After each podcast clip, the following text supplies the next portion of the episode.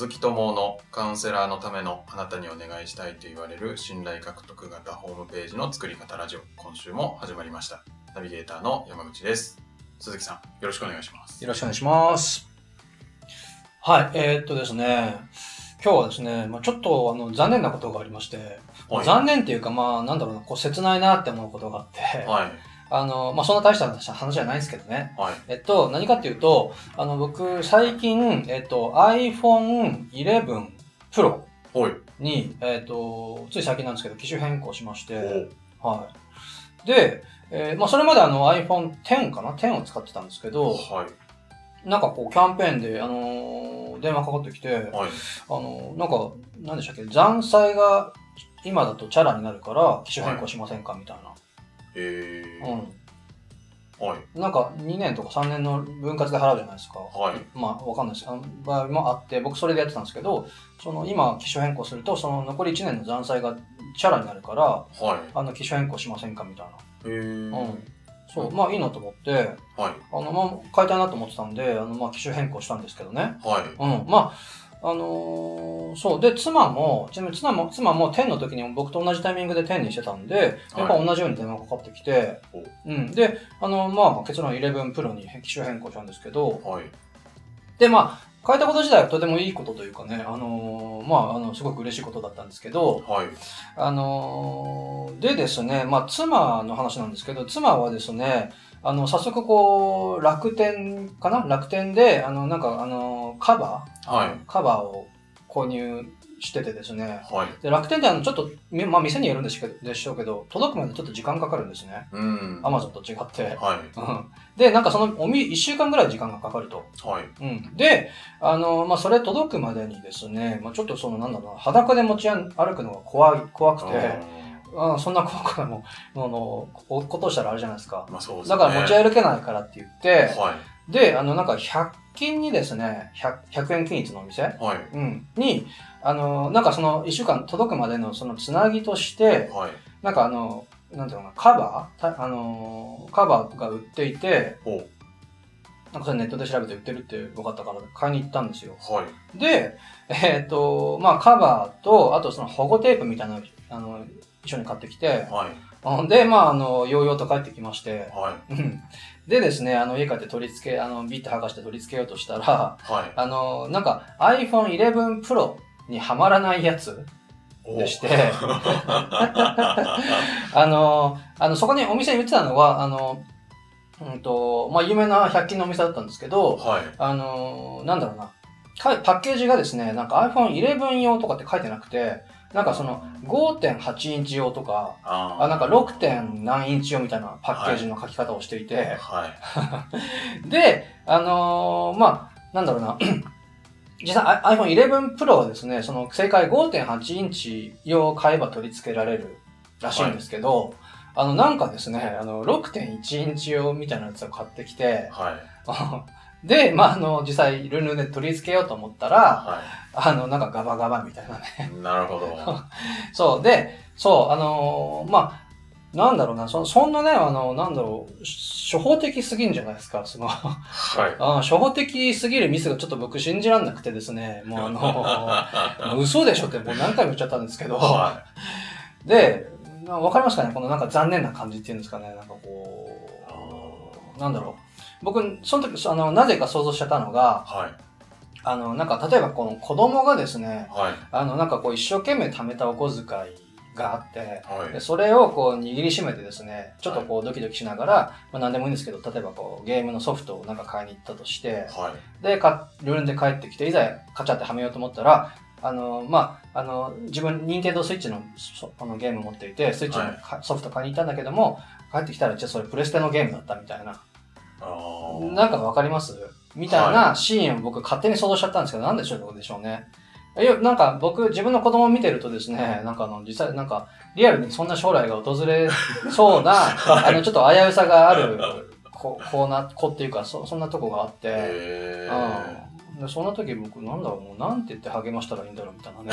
そんなとこまでこういろいろ想像しちゃったんですけあどー。うん。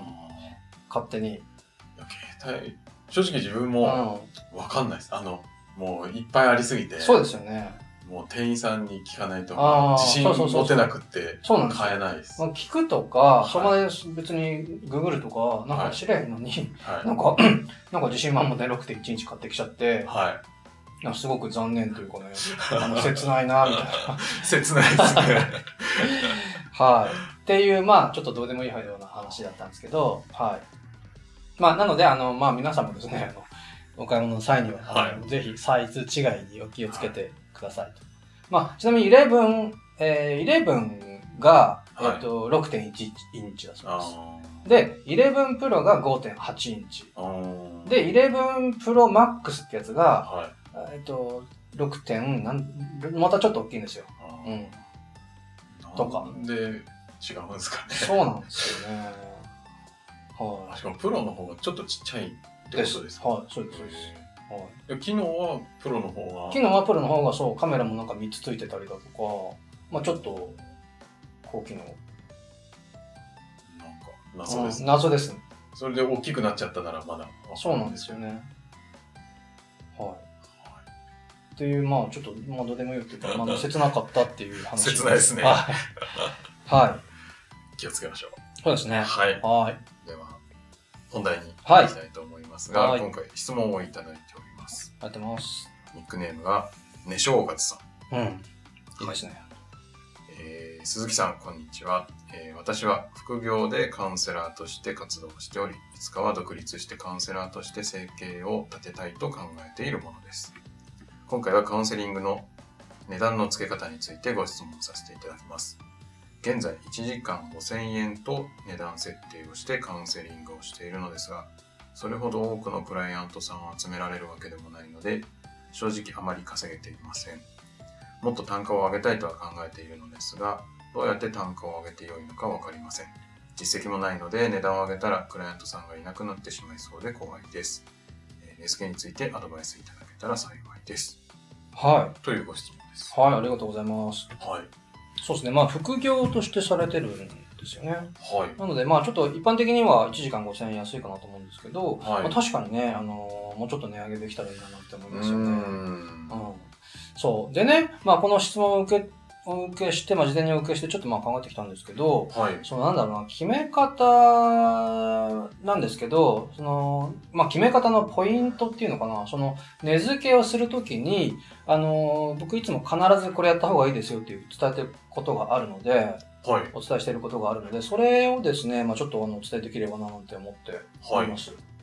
でですね、まあ、例えばなんですけど、じゃあ、うーん、そうだな、まあ、山口さんがね、あの、なんかカウンセリングサービスを提供しようとしてると。はい。うん。で、じゃあその値段をさて決めようとはい。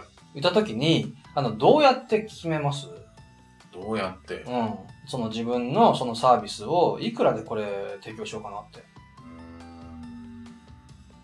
なんかまあ、うん他のカウンセラーさんうんいくらにしてんだろうなんとか、うんうん多分ネットでちょっと見てみたりとか。そうですよねうんうん。ですよねで。すかね。そうなんですよ。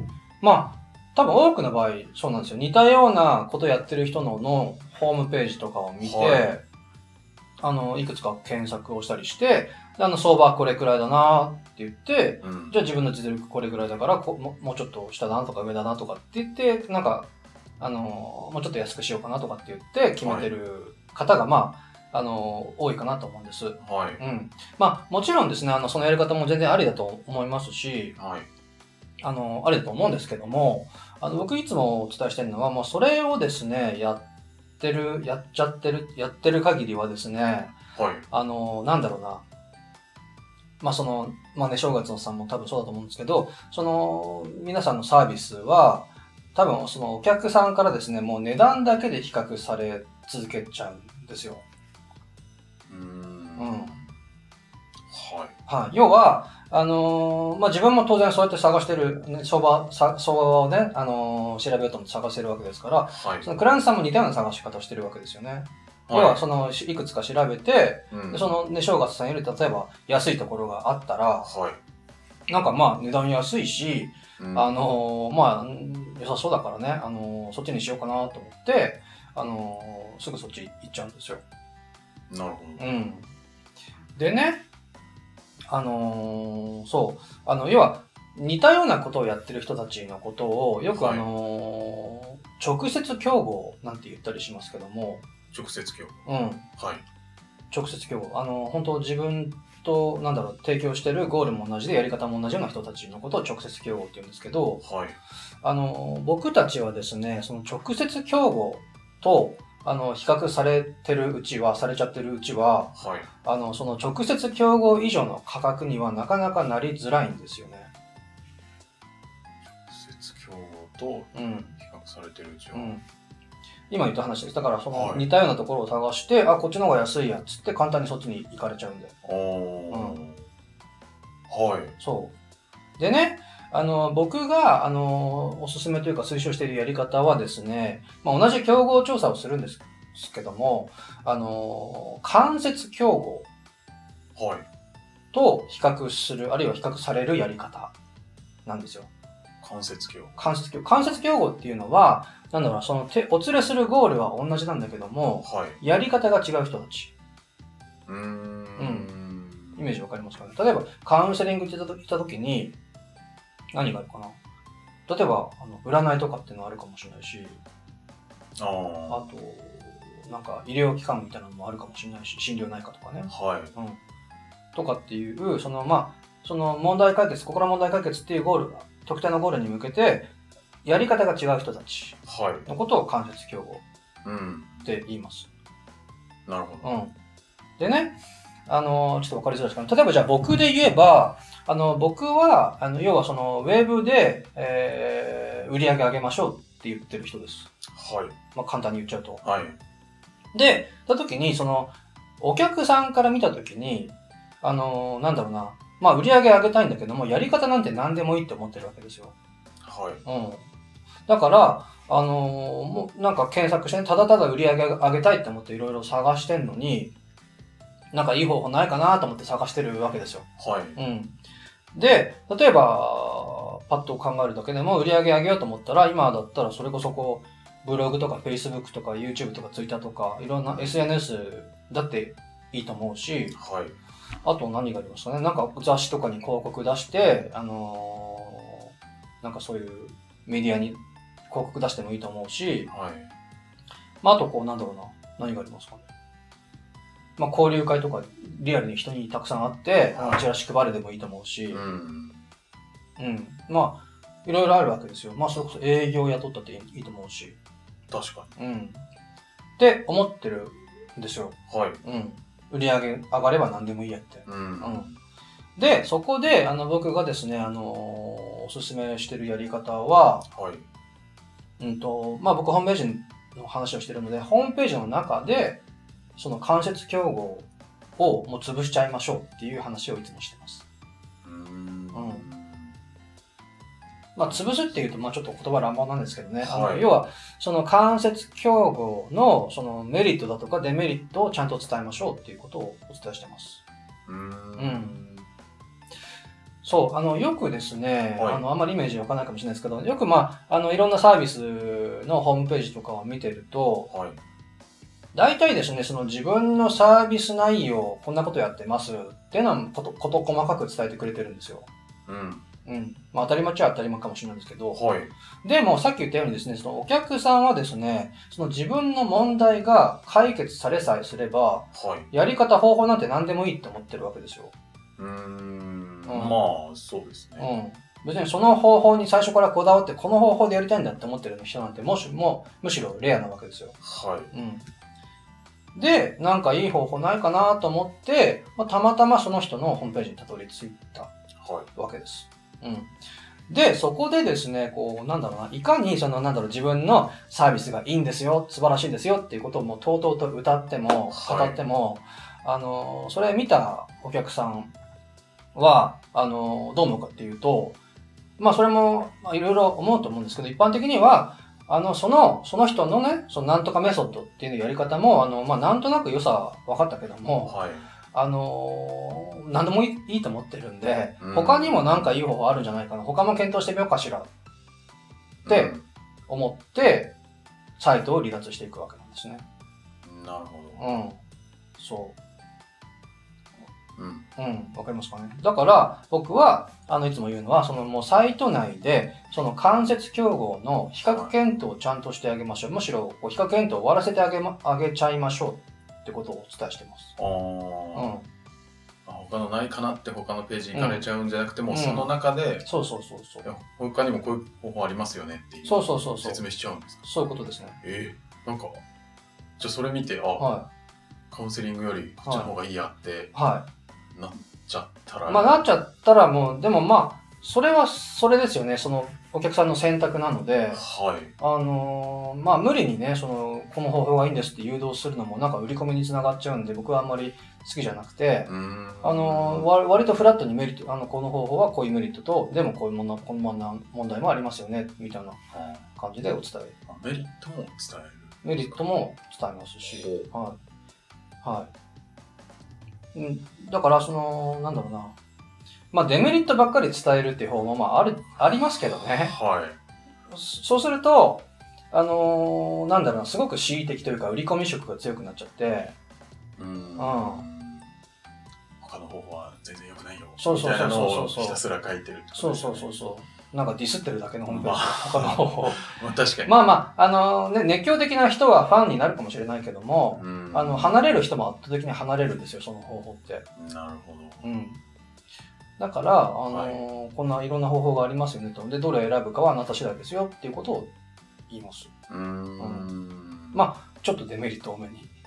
なるほど はい。なるほどはい。で、で、さらに言うと、その間接競合の、なんか、一般的にじゃあ、これを、この方法をやると、これぐらいの値段値段かかりますよねとか、はいこれぐらいの金あの期間通わなきゃいけないですよねみたいな、あの、値段だとか期間の話をお伝えすることで、はいあの、お伝えします。で、そうするとお客さん何がどう思うかっていうと、あ、なるほどと、その自分のね、なんとか問題を解決するのって、あの、まあ、いろんなやり方があるんですねと。うんで、いろんなやり方があって、で、あのー一般的にじゃあこのやり方やると値段これくらいかかるし、で、期間これくらいかかるもんなのね。で、この方法だとどうなのね。っていうふうにこう、教育されていきます。うーうん。んまあ、意識される、意識することなく、あの、なんかすりこ、ちょっとずつすり込みが入っていきます。なるほどうん。まあ、100%ではないですけども。はいうん。で、そうすると、その、例えばそのね、正月さんのサービスを言ったときに、はいあのー、じゃあその、まさにその、1時間5000円ですかっていうサービス、値付けは、あのーなんだろうな、その、直接競合と比較、似た、同じようなことをやってる人たちの値段を気にすることなく、はいその間接競合との比較の中で決めていくことができるんですよ。うーんそうなんですかそう。あのー直接競合と比較してないんで、間接競合との値段の比較になりますよ。いなるほどうん。そうかは他の方法はいうん。これくらいだけどうん。カウンセリングだとこのくらいですよってうん。うん。いううん比較になるわけですねそうですね。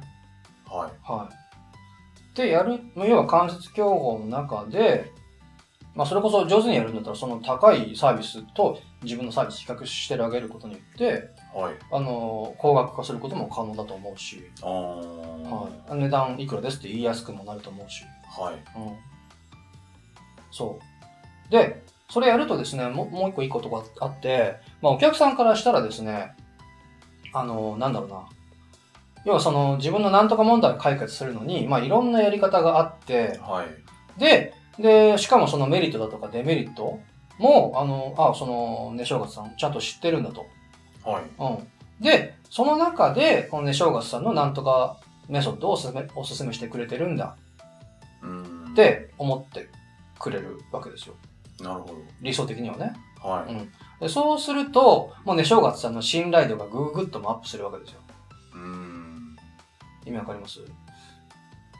逆にそれやらないでね、あのはい自分のホームページで、あの自分のなんとかメソッドだけ、まあ他は知らないけど、とにかくこのやり方ベストなんですって言って、とうとうとそれ語られても、うーんどうですか？見てる方ってこう、なんかこう、なんだろう、売り込まれ感っていうんですかね。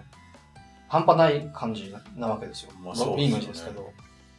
自分のサービスはとにかくいいんだよっうんてただ言ってるだけですそうそうそうそう。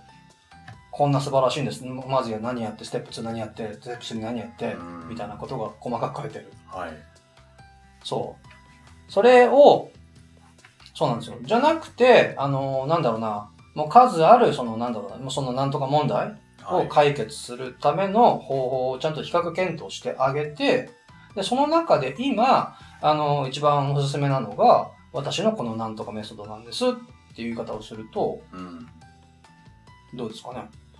その、なんだろう。そうすると、この多分この、ね、正月さんの話で言うと、その、なんだろう。その、ね、正月さんのなんとかメソッドの専門家っていう捉え方ではなくて、はい。お客さんからしたら、はい。その、お客さんが解決したい、悩んでる解決したいって思っている、もっと根本的な、こう、ま、何々問題を解決する専門家なんだなっていうふうに見な見なされます。うん。うなるほど。ん。うん。そう。他の方法もいろいろ知っている、そのうん問題解決の専門家。そうそうそう。はい。ですよね。で、うんそうすると、もうその、信頼感が半端ないわけです。確かに。うん。ですよね。はい。はい。なので、あの、僕はいつもホームページの中で、その関節競合を潰しちゃいましょうみたいな話をいつも言います。なるほど。はいはい。なので、まあ、あのまあ、今回のご質問ポイントは、まあ、値段の決め方というか、まあ、要はどうやったら、その安売りすることなく、うん。その自分の納得する価格かで提供できるか、みたいなことだと思うんですけど、あの、ポイントは、あの、まあ、今言った通りなんですが、その値決めをするときに、必ずですね、その競合調査、特に間接競合調査ですね、うんをやってくださいっていうことです。なるほど。はい。そうすると結構値段は上げやすいというか。そうですね。あーそんなにこう、直接競合似たようなことをやってる人たちと意識、あの、比較するっていう意識じゃなくて、はい。あの、もっとこう、俯瞰してですね、その問題を解決するためにいろんな方法ありますよねっていう、その中で比較していけばいいので、うん。うん。あの、値段も上げやすいし、はい。あの、いろんな比較検討してくれた人なのねっていう、こう、信頼感も上がってくるので、なるほど。はい。はい。まあ、ついでに言うとですね、まあ、今回の値決めの話とはちょっとずれるかもしれないんですけど、はい。えっ、と、その、要は、間接競合調査をしっかりやるとですね、あのー要は、その、他との比較の中で、他のやり方との比較の中で、自分がやってることが明確化されていくので、はい。うん。あのー要は、自分が何屋さんかの確認ができます。うーん。うん自分の本質的な価値が何なのかみたいなことはい。が。はい。要は、自分のやってることにどんどん自信が持てるようになってきます。うんなるほど。なんでかって、その競合のメリットはもちろんわかるんですけど、デメリットもわかりますんで。はい。うん。例えばそのデメリットをひっくり返して自分のサービスを提供できないかなって考えられたりだとか、うーん。とかっていうこともあのできるようになるので、まあそういう意味でも、間接競合調査おすすめあです。ーなるほど。はじゃあこのね、正月さんはぜひ、い。そうですねそこ。の関節症、関節うん競合うん。との比較をしてみると、うん。まあ値段の付け方が見えてくるんじゃないかと。そうですね。はい。っていう、まあ、うん、っていうポイントで、あの、まあ、あの、似たような、あそのゴールをかあの提供するために、他にどんな方法で解決しましょうよっていう人たちがいるのかっていう目で、一回周りを見てみると、うん、はい。あのそうですね、値付けしやすくな、あ値上げとかもしやすくなるし、自分のサービスにどんどん自信が持てるようになるんじゃないかなって思いますんで。なるほはど。はい。い。はい。ありがとうございます。ありがとうございます。で最後にお知らせなんですがカウンセラーのためのあなたにお願いしたいと言われる信頼獲得型ホームページの作り方ラジオでは皆様からのご質問を募集しております、えーホームページの作り方はもちろんなんですが集客や売上アップのお悩みなどもご質問いただきましたら鈴木さんにお答えいただきますどしどしご質問くださいでご質問を採用させていただいた方にはあなたにお願いしたいと言われる信頼獲得型ブログ13のチェックリストをプレゼントしております。でこちらには、えーブログを無限にかける鉄板の構成と、えー組み合わせて使えるタイトルのフレーズ集というものもついておりますので、ぜひご質問していただければと思います。では今週はここまでとなります。はいまた来週お会いしましょう。ありがとうございました。ありがとうございました。